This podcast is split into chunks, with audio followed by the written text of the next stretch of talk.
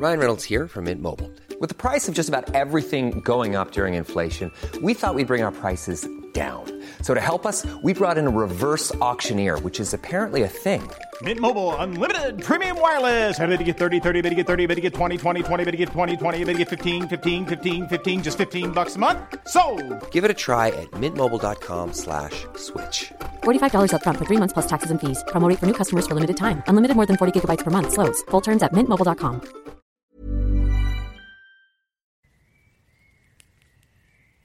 Au revoir est un podcast consacré au deuil périnatal. Le deuil périnatal, c'est le fait de perdre son bébé durant la grossesse, au moment de l'accouchement ou quelque temps après sa naissance. Par conséquent, les épisodes de ce podcast abordent des questions sensibles et douloureuses. Avec mes invités, nous parlerons notamment d'arrêt naturel de grossesse, d'interruption médicale de grossesse, de mort in utero ou de décès d'un enfant, quelques minutes, heures, jours ou semaines après sa naissance. Assurez-vous de pouvoir écouter les épisodes dans de bonnes conditions. Et surtout, n'oubliez pas, dans le mot deuil, il y a certes le D de décès, mais il y a aussi le E d'espoir ou le I qu'on retrouve dans le mot vie. Je vous souhaite une belle écoute.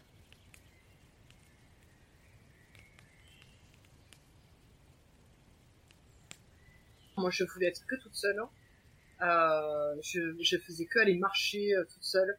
Euh, non, c'est terrible. Je crois que c'est euh, c'est la chose la plus dure hein, que j'espère j'aurai à vivre dans ma vie. Parce que si je dois vivre quelque chose de plus dur, je sais pas si je vais pouvoir quoi. Je c'est très dur d'un point de vue personnel, c'est très dur pour euh, un couple aussi parce que le deuil, je sais, je sais pas si pour certains couples ça rapproche, mais en tout cas, pour nous, je peux pas dire que le deuil nous a rapprochés, quoi. on est deux femmes, donc euh, je sais pas ce que c'est de perdre un enfant à l'accouchement, mais je sais ce que c'est que de donner naissance. J'ai l'impression qu'on s'est autant rapproché qu'on s'est éloigné, quoi.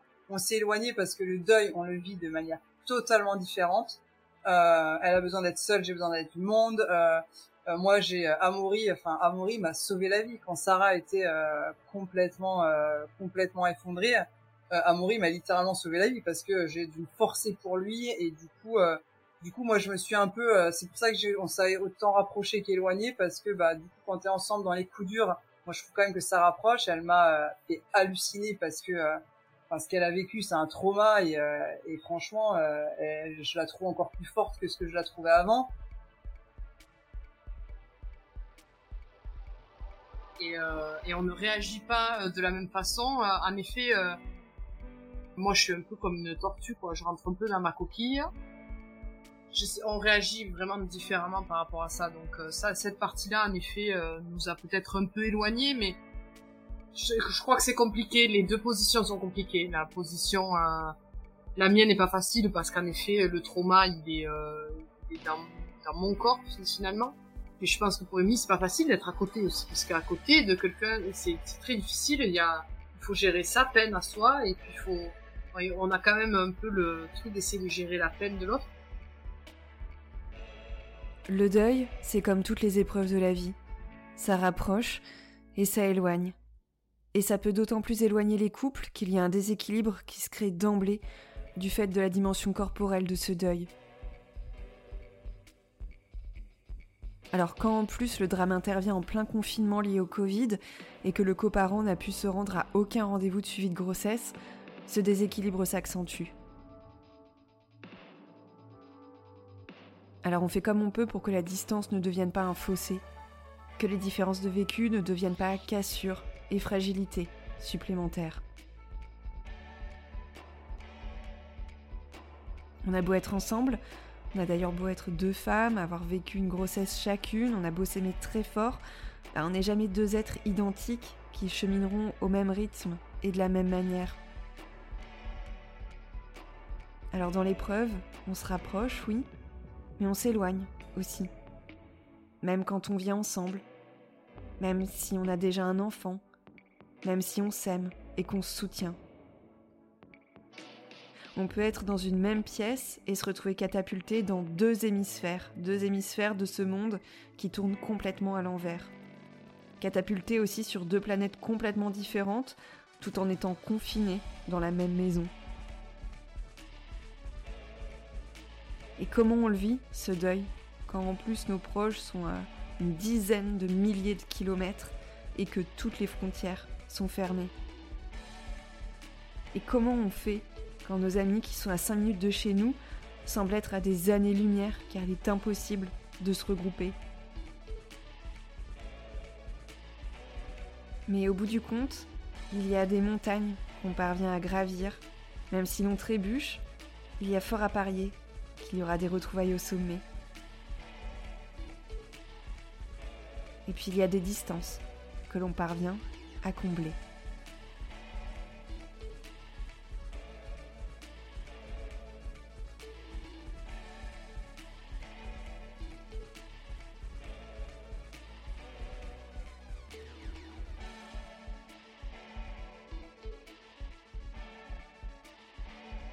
Revoir podcast, épisode 38. Sarah et Émilie, notre deuil périnatal à l'autre bout du monde. Dans cet épisode, ce sont deux voix que vous allez découvrir, celle de Sarah et d'Émilie, ensemble depuis une dizaine d'années. Aujourd'hui, Sarah a 36 ans, Émilie 40, elles sont françaises, Sarah a même un petit accent du sud, et elles vivent à Melbourne, en Australie. C'est dans ce pays qu'elles décident d'avoir un bébé en passant par un parcours de procréation médicalement assistée. Leur premier enfant, il s'appelle Amaury et il a aujourd'hui 5 ans. Et pour cette première grossesse, c'est Émilie qui a été enceinte. Quand on est arrivé en Australie, on n'avait pas encore accès à ce qu'on appelle Medicare, qui est l'équivalent un peu de la sécurité sociale, parce qu'on ne faisait pas complètement partie, on n'était pas euh, citoyenne et ce genre de choses. Donc je pense que ça, ça a un tout petit peu reculé en fait notre euh, euh, la, la, date à laquelle on allait avoir un enfant, mais je crois que très vite on avait envie d'en avoir un. Et puis ensuite arrivé ici, une fois qu'on a eu ce qu'on appelle la permanent residency, donc euh, la résidence permanente et du coup l'accès à, à, la sécurité sociale. Euh, en effet, très vite on s'y on s'y est mis. Alors c'est vrai qu'en Australie, être en couple hétéro, homo ou même en, en mère célibataire, on, on pourrait dire, c'est, la PMA est accès à tout le monde. Paradoxalement, en Australie, quand euh, nous sommes arrivés, le mariage pour tous n'existait pas.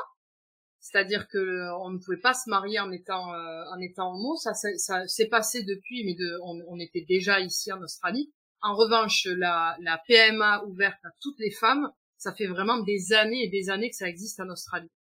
C'était clair que toutes les deux, on avait envie de porter un enfant.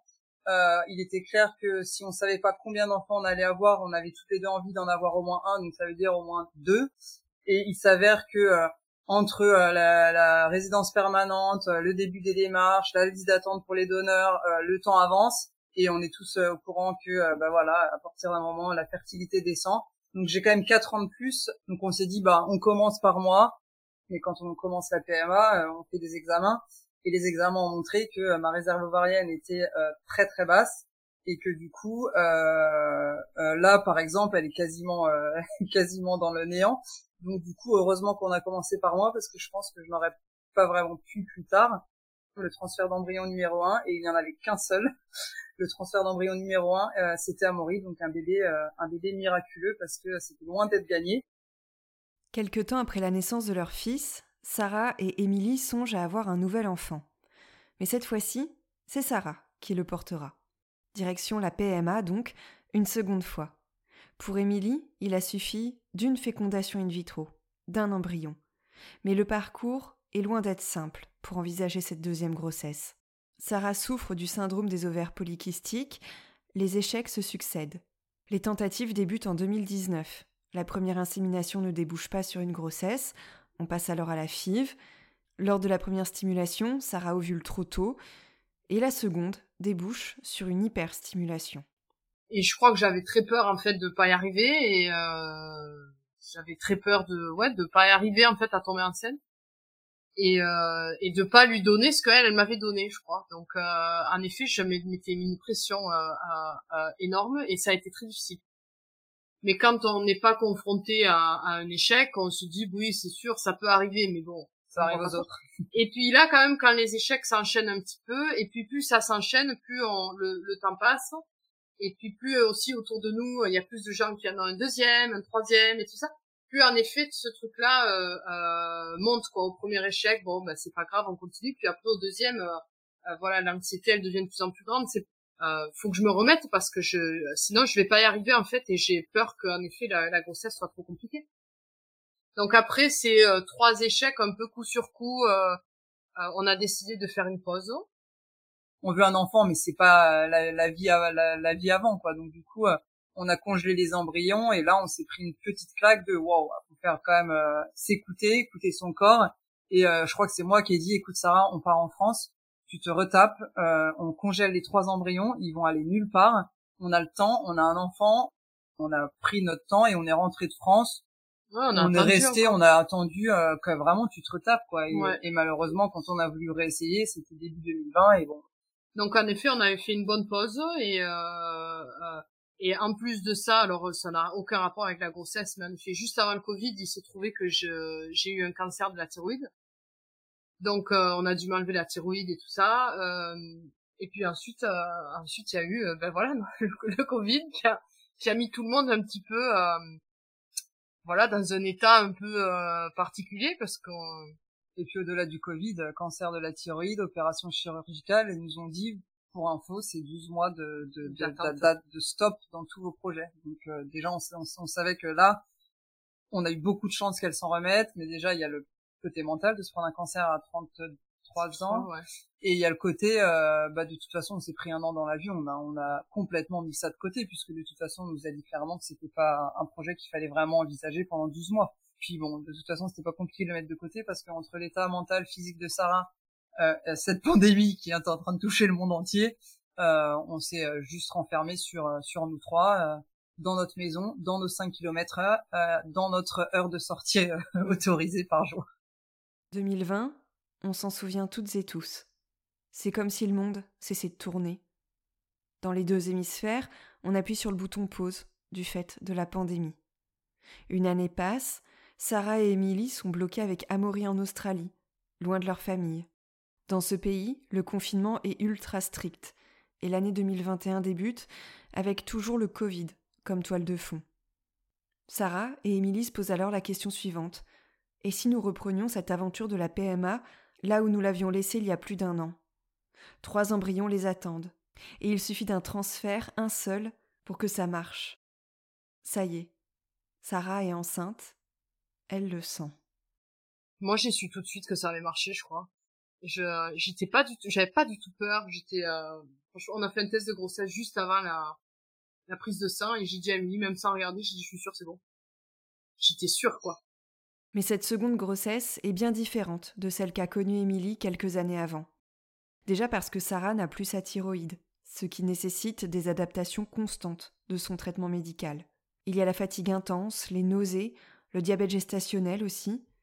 Et puis nous sommes en 2021 et il y a le Covid, la peur de l'attraper quand on attend un bébé. En plus, Sarah doit se rendre à tous ses rendez-vous seule. C'est l'époque durant laquelle le coparent, en Australie comme en France d'ailleurs, ne peut pas accompagner la personne enceinte. Émilie n'est donc pas aussi présente qu'elle le souhaiterait. C'est comme si, malgré elle, une distance s'était instaurée, qu'elle était seulement spectatrice de cette grossesse que Sarah vivait de l'intérieur je n'étais à aucun rendez-vous. Donc elle a tout fait toute seule. Donc euh, oui, j'avais des WhatsApp, des photos, des trucs, mais euh, du coup, ben aller à l'hôpital, attendre en bas, euh, repartir alors qu'elle repartait au boulot. Sarah, elle l'a senti bouger, je l'ai pas senti bouger. Et Amaury et moi, on a été très spectateurs parce qu'Amaury, du coup, bah pareil, pas de rendez-vous, rien du tout. Donc bon, à part lui toucher le ventre, euh, essayer de sentir les coups à la fin et, et tout ça, tu ouais, toute seule comme une grande quoi le tout premier, euh, en effet, euh, échographie là des, des 12-13 semaines où, euh, en effet, là, c'est la première fois qu'on voit vraiment le bébé en entier. En effet, j'étais toute seule, quoi. Donc, tout ce truc-là, on le vit tout seul. Alors, bien évidemment, j'ai fait des photos, il y a des enregistrements, mais c'est c'est pas du tout pareil, quoi. Et oui, et puis tout le, le truc de la grossesse Covid, en effet, hein, tous les rendez-vous avec les masques, avec ce genre de choses, donc assez euh, pas du tout pareil qu'en effet quand, quand Emily avait été enceinte où euh, euh, tous les rendez-vous sont un moment un peu de joie voilà, alors que là, en effet, tous les rendez-vous médicaux étaient pas du tout, il n'y avait pas du tout la même atmosphère, quoi. Même le milieu médical était assez, ici en Australie, ils étaient très très inquiets du Covid de manière générale et encore plus inquiets par rapport aux femmes enceintes. Je souvenir que sur le moment, euh, ça a été assez compliqué pour nous, quoi. Euh, on était là, on disait mais qu'est-ce qu'on fait? On se fait vacciner, on se fait vacciner. On n'était pas du tout anti-vaccin, mais en effet du fait que j'étais enceinte, c'était pas très clair en fait. Tout était source un petit peu d'anxiété. Il faut, euh, euh, il faut le, il faut le dire. Alors après.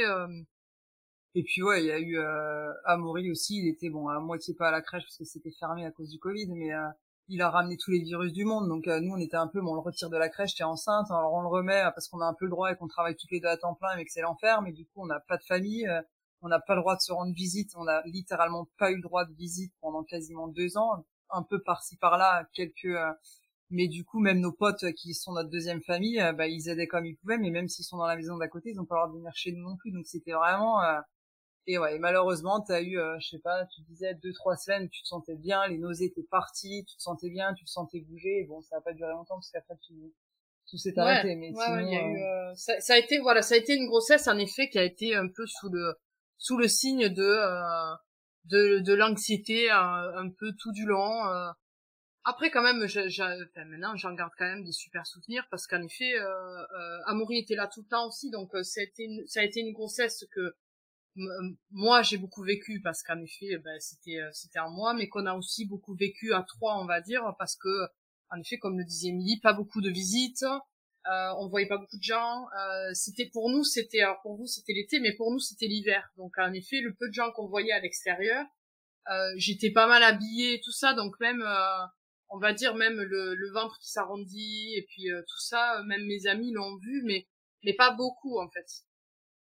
J'ai mis beaucoup de temps à me dire euh, ça y est je suis enceinte. Euh, au début je me suis beaucoup protégée parce qu'en effet on avait eu euh, on avait eu des, des mauvais coups on va dire dans les années d'avant. Donc euh, j'ai euh, ça m'a mis du temps à me dire on va vraiment avoir un bébé et là j'étais vraiment j'avais un peu basculé plus dans dans voilà là ça y est ça va arriver on a quand même passé les grosses étapes tout va bien je le sens bouger j'ai mon diabète que je que je que je maîtrise plutôt bien euh, je me sens bien physiquement enfin donc tout tout allait plutôt bien euh, on était même euh, cette semaine là ou la semaine d'avant on avait commencé à écrire des prénoms par exemple. Donc on a on avait clairement passé une étape psychologique de euh, ça y est ça va vraiment arriver.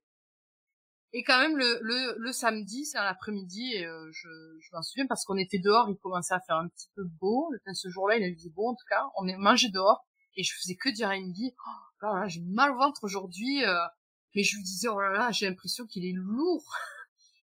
Le soir, c'était pire, quand j'étais debout, euh, vraiment, j'étais mieux qu'assise, et en effet, euh, la douleur plus ou moins allait et venait, donc maintenant, je sais que c'était des contractions. À l'époque, je ne savais pas que c'était des, des contractions. Je pensais vraiment à des douleurs pelviennes. Finalement, Sarah et Émilie décident de se rendre aux urgences. Sarah a peur que quelque chose n'aille pas. On lui fait des examens, une échographie, et tout se passe bien, le bébé bouge, tout est rassurant. Sarah est enceinte de 21 semaines et elle aura, deux jours plus tard, le mardi, son échographie du deuxième trimestre. Sarah et Émilie rentrent donc chez elle. Malgré tout, le lundi, Sarah retourne à l'hôpital, parce qu'elle a l'intuition très forte que quelque chose ne va pas. Covid oblige, Émilie doit l'attendre dehors. Aux urgences, Sarah attend son tour. Donc je vois tous les gens qui rentrent, qui sortent. Euh, puis je vois des gens qui sont un peu stressés, puis finalement ils ressortent et puis ils sont en train de rigoler. Donc je me dis non, mais toi ça va être pareil, ça va. Mais au fond de moi, ça, j'ai vraiment un mauvais pressentiment.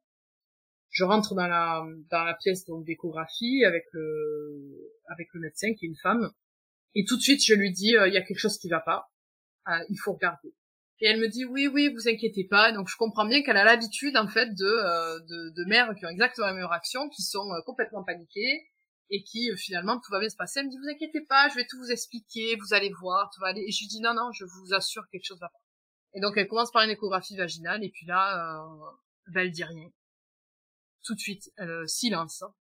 Alors en effet, je vois bien le bébé, je vois qu'il bouge et tout, donc je me dis ça c'est bien. Et puis je le sentais bouger, donc euh, et en effet là c'est le silence complet quoi. Je pense que ça doit durer cinq minutes. Je pense que dans ma tête ça dure trois heures, mais en vrai je pense que c'est cinq minutes. Donc je je vois qu'elle me dit rien et je me dis ben ne pose pas de questions parce que si tu poses une question, peut-être tu vas entendre quelque chose, tu vas pas aimer. Attends, attends, elle te dira de toute façon. Et puis elle me dit, euh, je vais juste montrer quelque chose à mon supérieur, je reviens. Et donc de là, elle revient, et pareil, elle me dit rien. Et là, elle commence à me faire une échographie, du coup, en haut. Donc et là, elle voit, elle prend toutes les mesures du bébé. Donc moi, à la tête, je me dis, ah, ça c'est quand même bizarre. Elle me dit rien. Et donc là, moi, je, à ce moment-là, on savait pas euh, le, sexe du bébé. On avait décidé de garder la surprise comme pour euh, comme pour Amaury, parce qu'on n'avait pas su non plus pour Amaury. Et là, euh, et là, je lui dis, est-ce que vous pouvez me dire si c'est un garçon ou une fille? Et elle me dit, ah, vous voulez vraiment savoir? Je lui dis, oui, oui, là, j'en ai besoin de savoir. Et donc elle me dit, c'est un garçon. Et donc je dis, et donc là, j'envoie un message à Emily. Je lui dis, je, je pense que c'est, je pense que il va mourir, mais sache que c'est un garçon. Et, euh, et là, au bout d'un bon moment, elle s'arrête, elle me dit, euh, bon, tout va bien pour le bébé, le bébé, toutes les mesures sont parfaites, il est exactement euh, comme il devrait être. Par contre, votre col est dilaté à 3 cm. Et de manière intermittente, je vois ses pieds euh, dans votre vagin. Et tout de suite, elle me dit, je suis désolée, je suis désolée, je suis désolée. Donc je comprends que... je comprends tout de suite, en fait, que c'est très très grave ce qui est en train de se passer le moment donné où elle me lâche la bombe de euh, c'est un garçon, voilà, j'ai compris que c'était euh, grave euh, de de 10 échelons parce que le fait qu'elle découvre le sexe de l'enfant seul et sans moi, c'est un truc qu'elle aurait jamais fait quoi. Et, et là je comprends la gravité du truc quoi et du coup et de là je lui dis il faut que je rentre là donc là je vais à l'accueil et je fais tout pour rentrer et entre temps ils avaient prévenu elle fait oui oui oui on va vous laisser rentrer effectivement et donc dans ce cas là je, je monte et je te rejoins et euh, je pleure pas ni rien hein, encore à ce moment-là. Je suis complètement vide en fait. Je j'ai des moments où je me dis bon allez il va falloir se battre, il faut que tu reprennes tes forces. J'ai des moments où je me dis de toute façon c'est fini. Euh, c'est un peu euh, voilà. Et puis là ben en effet comment ça je dis tout de suite à Emily euh, faut que tu préviennes ma mère. moi je peux pas. Je, je je ne peux appeler personne. Je il va falloir que tu le fasses toi parce que moi je je vais pas y arriver. Donc en effet très vite je reçois un message de ma sœur, un message de ma mère et tout ça. Mais euh, c'est un peu une euh, c'est un peu un moment hors du temps quoi. Ce moment-là quoi, je je me souviens, je regarde le plafond, euh, je comptais les je comptais les carreaux au plafond, enfin c'est vraiment un peu bizarre quoi comme comme truc mais mais mais en tout cas, je sais que j'ai j'ai entendu des témoignages où il y a des il y a des femmes qui disent qu'elles se sont mises à crier, à pleurer, qu'elles se souvenaient même plus de tout ça. Alors moi, pas du tout. Je suis euh, complètement, euh, je suis complètement euh, glacée, quoi. Il se passe rien, il se passe rien.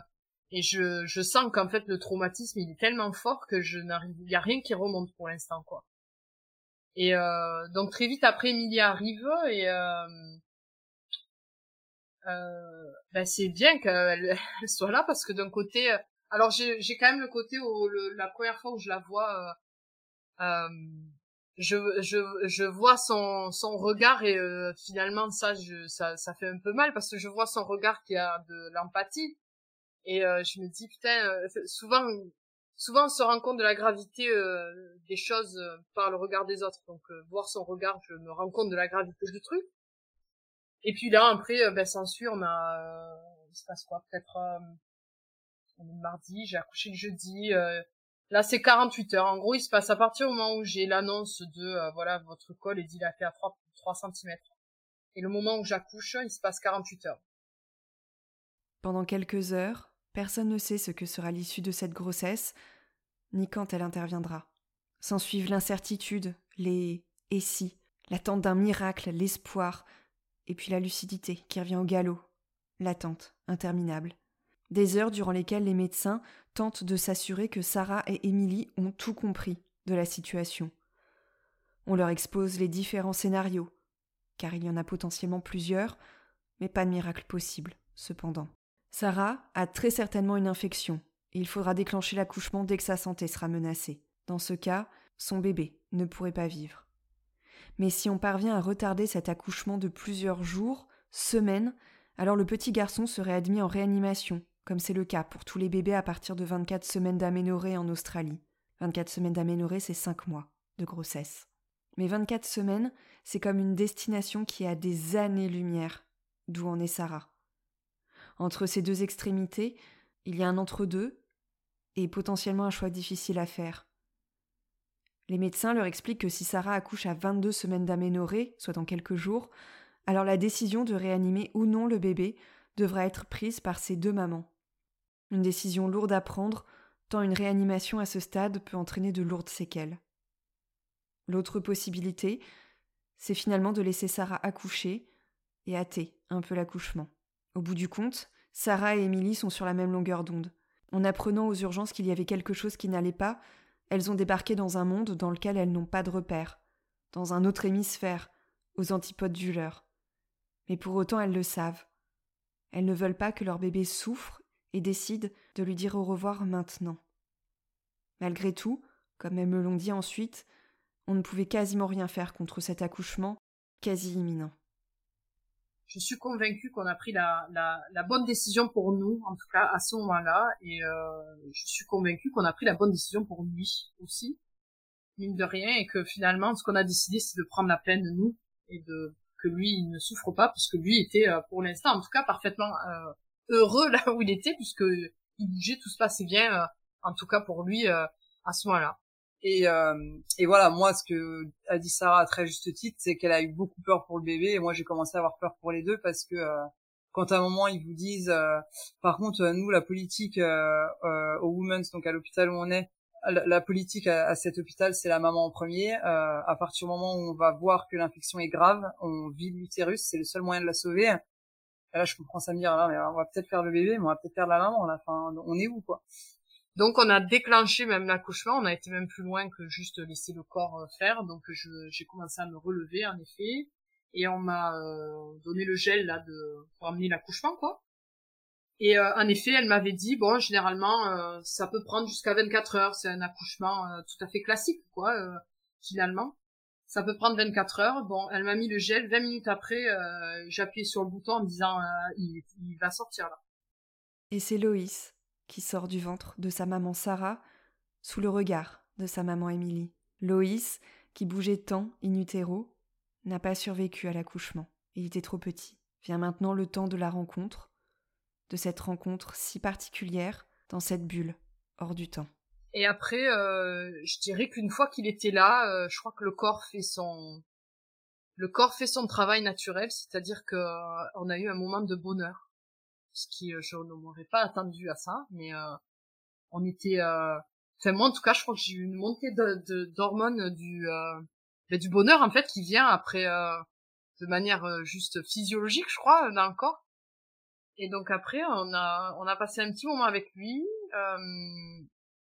par, par, contre, on a passé du temps avec lui et en effet, ça c'est quelque chose qui, je pense, peut être très. Euh, c'est un, je sais pas si on peut dire un conseil, mais euh, en tout cas, c'est un retour d'expérience. On avait très peur de ce qu'on allait voir. Et puis finalement, euh, eh ben, ça ressemble à un bébé juste petit. Mais il est juste plus petit. Mais euh, en fait, tout est, euh, pareil. La, seule grande différence, c'est la peau, puisque la peau, elle est pas euh, complètement... Euh, il manque le dernier... la dernière pellicule de peau, donc il, il, il était très foncé. Je crois qu'ils sont tous assez foncés à cet âge-là. Donc j'avais un, peu peur euh, de cette vision. Je crois que j'avais une espèce d'image dans, dans, dans, la tête et je sais que et toi et moi on posait quand même beaucoup de questions. On disait ah. mais comment ça va être, comment ça va être. Et en effet, euh, moi je je je salue. Euh, alors elles, elles ne l'écouteront pas parce qu'elles elles, ne parlent pas français. C'est c'est ces sages-femmes qu'on avait avec nous, mais en tout cas elles ont tous les conseils qu'elles nous ont donnés ont été absolument exceptionnels et elles nous ont poussé à faire des choses qui ne nous semblaient pas intuitives et instinctives sur le moment, mais elles l'ont amené d'une manière qui nous a rassurés, et du coup on l'a fait, et aujourd'hui on est contente de l'avoir fait, et même euh, on aurait dû le faire plus, parce que finalement ben, les seuls souvenirs qu'on a de lui c'est ces trois heures-là, Ouais. Euh, nous, la chance qu'on a eue, c'est que les conseils ont été donnés, répétés, redonnés, d'une autre manière, répétés, parce que t'es dans un truc de, euh, oui, on te l'a dit de porter ton bébé, mais bon.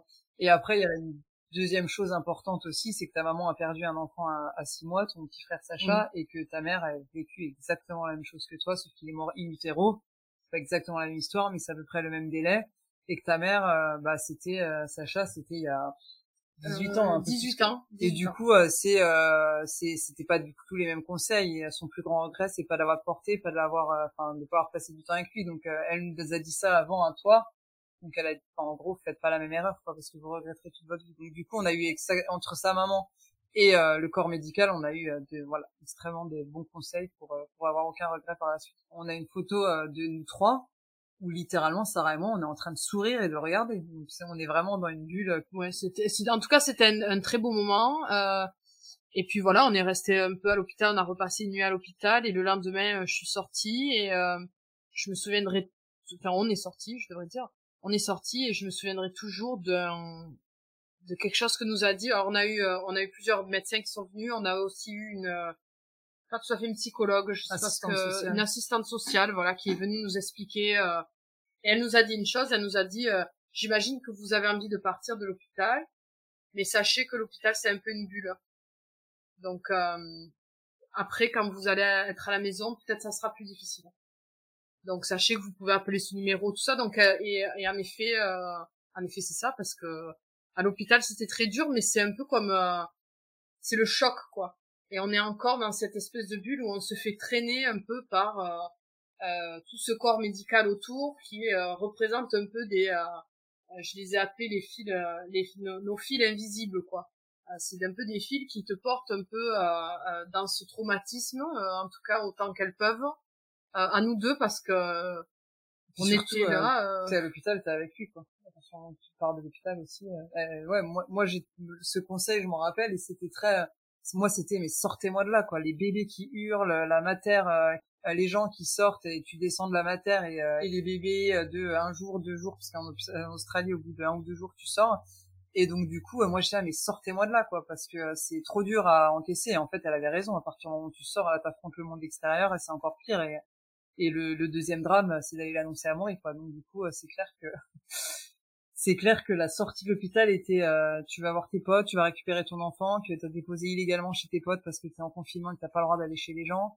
Donc tu vas récupérer ton enfant, euh, tu rentres chez toi et, euh, tu dois lui annoncer. Donc là c'était un peu ouais, des drames qui s'enchaînent.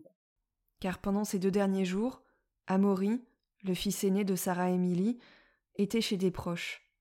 Et c'est jamais simple d'annoncer la mort à un petit enfant qui s'apprêtait à devenir grand frère. Alors à l'hôpital, les sages-femmes, les assistantes sociales accompagnent Sarah et Émilie du mieux possible. On leur propose des livres avec lesquels elles peuvent repartir. On leur donne quelques conseils quant aux mots à prononcer devant un petit garçon de 4-5 ans. Sarah et Émilie, encore sous le choc, prises dans ce tourbillon du deuil périnatal et de ce monde qui ne tourne pas rond, rentrent chez elles.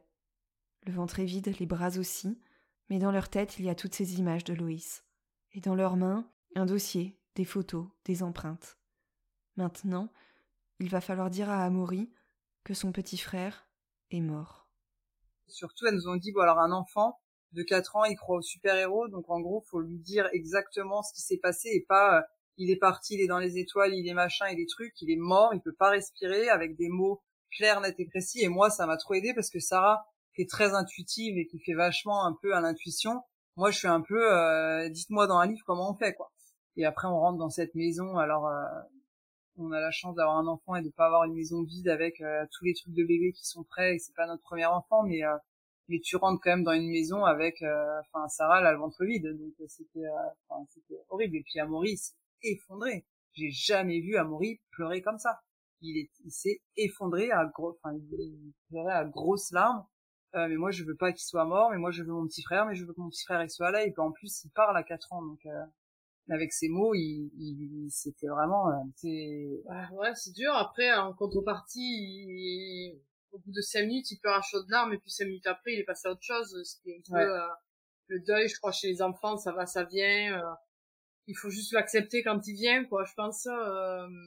Au début, on en a, beaucoup parlé. Je pense qu'on a, on, on, a essayé de lui en parler plus et on a beaucoup utilisé les mots en disant, euh, ce n'est pas ta faute, euh, ce n'est pas la faute de euh, maman Emily, ce n'est pas la faute de maman Sarah, ce n'est la faute de personne. Dans cet univers méconnu, où tout semble sans dessus dessous, où l'on peut mourir avant de naître, où la pandémie sévit, où les frontières sont fermées, dans cet univers dans lequel les distances physiques et les gestes barrières rendent infranchissables la courte distance qui nous sépare de nos amis, il y a des étapes à franchir. Préparer des funérailles, par exemple. Ce qui a frappé Émilie et Sarah, c'est la manière dont on respecte la mort et les endeuillés en Australie. Pas de maladresse, ni de hâte dans l'organisation des préparatifs. Juste de la bienveillance et la conscience qu'il faut ralentir le rythme, prendre le temps au milieu de ce tsunami. Les funérailles, euh, ça, c'est une, euh, c'est une étape euh, nécessaire c'est une étape difficile, mais en effet c'est c'est nécessaire, je pense. Enfin, c'est c'est bien. Enfin, en tout cas, si les gens ont le choix de le faire, moi je, conseillerais de le faire parce que je crois que ça fait partie de ces choses. On a l'impression que ça va être vraiment absolument horrible, mais mais quand même c'est une étape. C'est quelque chose qui maintient aussi. Qui maintient euh, ici par rapport à parce que je sais que la plupart des gens qui vont écouter sont en France euh, je crois que les anglo-saxons, de manière générale, n'ont pas du tout la même approche de la mort que euh, nous en termes latins. Euh, j'ai trouvé qu'il y avait un respect de la mort ici en Australie qui était énorme et un respect du temps en fait. donc tout de suite, on a été en, on a été en contact avec une comme des pompes funèbres, voilà. Et en fait, on a eu, ben voilà, on a eu affaire à une à une à une dame qui, qui était pareil assez exceptionnelle et qui tout de suite nous a dit oh là là, mais vous n'avez pas du tout besoin de prendre des décisions tout de suite. Nous, on va prendre soin de Loïs le temps que vous en avez besoin. Donc euh, nous, on est là pour ça. Bah, c'est des petits trucs de, ils prennent soin, ils respectent la mort, euh, et tout ça, c'est un peu, euh, ça va pas le ramener, ça nous fait pas vraiment aller mieux, mais c'est, euh, bah, tout le monde prend soin de lui en fait. On n'est pas avec lui, mais en fait, il y a quelqu'un qui le regarde, qui l'habille, qui prend soin de lui tous les jours, et, et du coup, c'est vachement c'est rassurant dans, une période de la vie où on est euh, complètement déchiré, on sait même pas quel jour on est. Et, euh, et après tout ça, est-ce que la vie reprend son cours? Non, pas tout à fait. En ce mois d'octobre 2021, Sarah est en congé maternité, Émilie reprend le travail. Émilie a besoin de voir du monde. Pour Sarah, c'est presque vital de s'isoler. Pas les mêmes envies, pas le même rythme. Mais une chose est sûre, elles ont besoin de partir. Elles ont besoin d'ailleurs. Elles ont besoin de faire leurs valises, de quitter l'Australie où elles sont confinées depuis quasiment deux ans pour aller là où il y a leurs racines et leurs proches. En France. En novembre, plus d'un mois après le décès de Loïs, les frontières sont de nouveau ouvertes. Elles prennent l'avion avec Amaury, direction l'hémisphère nord. Tout ne sera pas radicalement différent. Le deuil, le manque, la tristesse font partie de ce voyage. Sarah m'explique qu'à ce moment-là, elle est encore dans l'acceptation avant de pouvoir entamer la reconstruction. Alors on peut imaginer que ce voyage en France, c'est un voyage vers l'acceptation, est-ce nécessaire avant la reconstruction. Je, crois qu'au début, en, tout cas moi j'avais l'impression qu'on allait atterrir et que j'allais avoir une petite bouffée d'air quoi. Alors pas du tout, pas du tout. C'est-à-dire que finalement les premiers jours, euh, je pleurais toujours autant que les jours d'avant. Et le fait d'être euh, chez moi ça euh, ça changeait pas euh, ça changeait pas complètement drastiquement en fait ce que je ressentais. Puis c'est un voyage où on n'aurait pas dû être là. On n'a pas arrêté de le dire aussi c'est on n'aurait pas dû être en France. On n'aurait pas dû passer l'hiver en France. On devait rentrer en France avec un deuxième enfant en été l'année d'après donc c'est le voyage où on était content mais c'est c'est pas c'était pas prévu comme ça quoi c'est toujours pareil, des fois sur le moment on ressent quelque chose et puis après euh, quelques semaines après on se rend compte que ce truc-là ça a fait du bien quand même. Moi je reste persuadée euh, que euh, ce voyage-là il nous a fait un bien énorme d'un point de vue personnel. moi j'ai clairement senti qu'il y avait des étapes dans ce voyage. Il y a eu des moments dans le voyage où j'ai senti que ah ça y est, il y avait y avait quelque chose qui partait et je passais peut-être à quelque chose de différent et tout ça. Donc en effet, ça fait euh, beaucoup de bien, ça fait du bien de voir les gens aussi euh, qu'on aime et qu'on n'a pas vu depuis longtemps parce qu'il s'était passé tout ce Covid et tout ça. Maintenant, encore une fois, on était dans une nouvelle vague de Covid en France pendant voilà Noël. Euh, toute la famille d'Emilie a eu le Covid, donc on a dû changer pas mal de plans, qui euh, c'était pas prévu comme ça. Euh, Nous-mêmes, on a eu le Covid.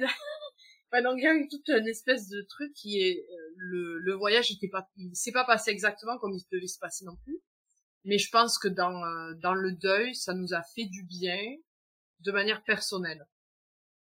Euh, ça a peut-être été un peu plus dur sur notre couple parce qu'en effet, quand normalement il y a, il y a un traumatisme comme ça très fort, euh, on a un peu besoin en effet de temps, mais on, aussi on se reconstruit ensemble dans un cocon.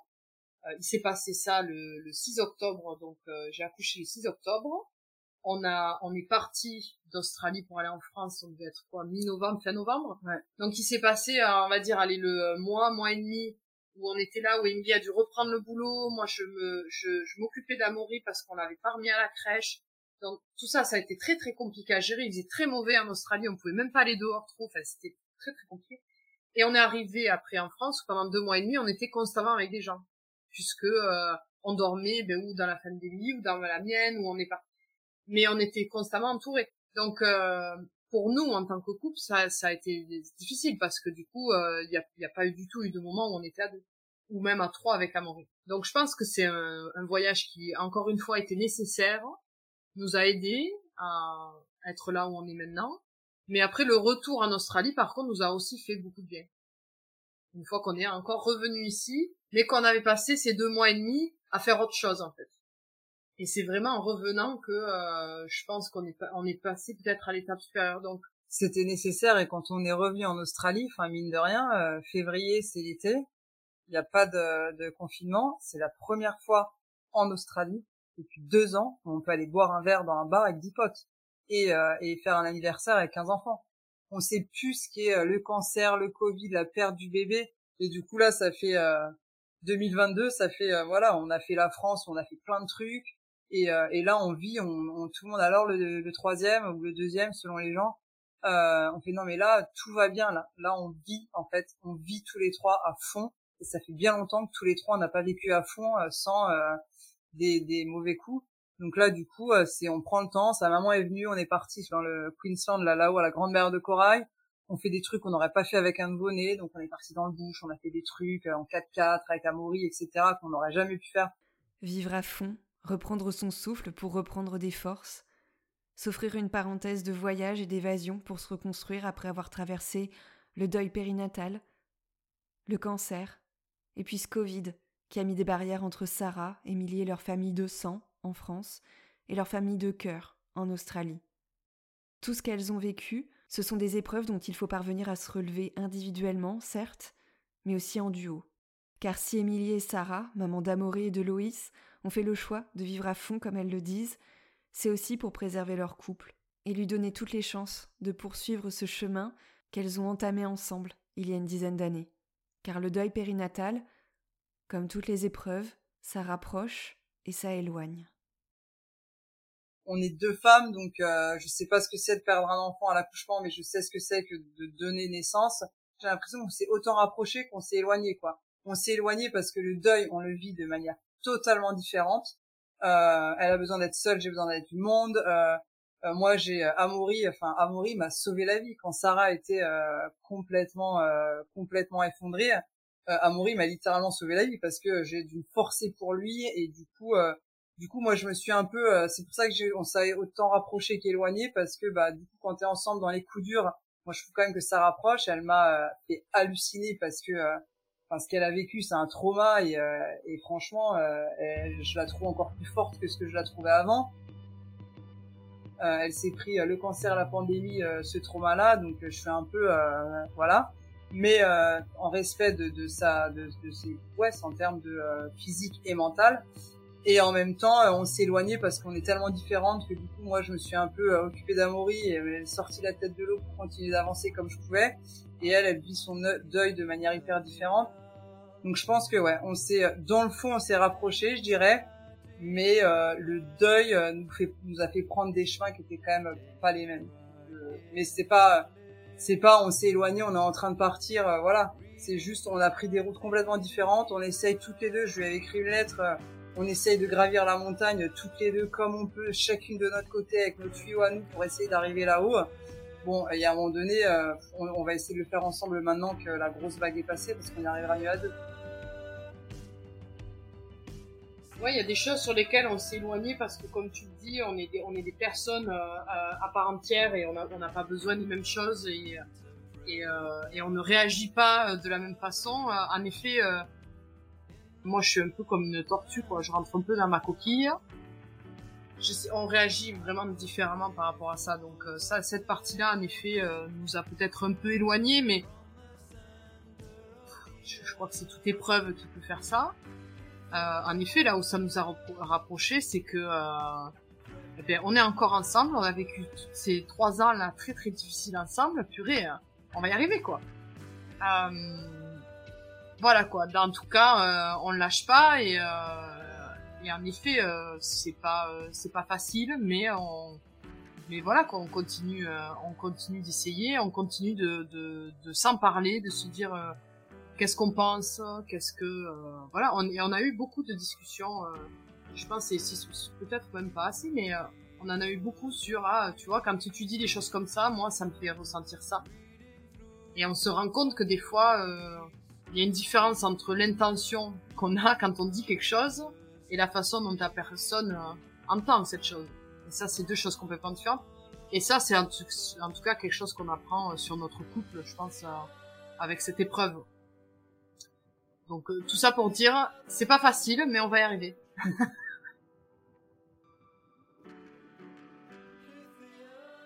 Cet épisode s'achève donc sur les rires de Sarah et sur cette image proposée par Émilie, cette image de la montagne à gravir ensemble. Je tiens à remercier Émilie et Sarah d'avoir partagé avec nous l'histoire de leur famille. Nous avons enregistré toutes les trois il y a un an. Depuis, elles ont repris le chemin de la PMA et espère fort un jour avoir un autre enfant.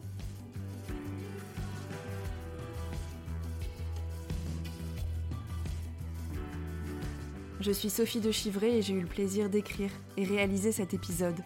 Alors si vous voulez offrir à ce travail plus de visibilité, n'hésitez pas à mettre des étoiles et un petit commentaire sur Apple Podcast et Spotify. Je vous remercie pour votre écoute et on se retrouve très vite pour un prochain épisode.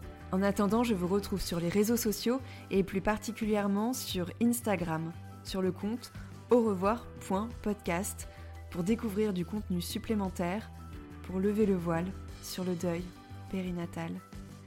Je vous dis à très bientôt.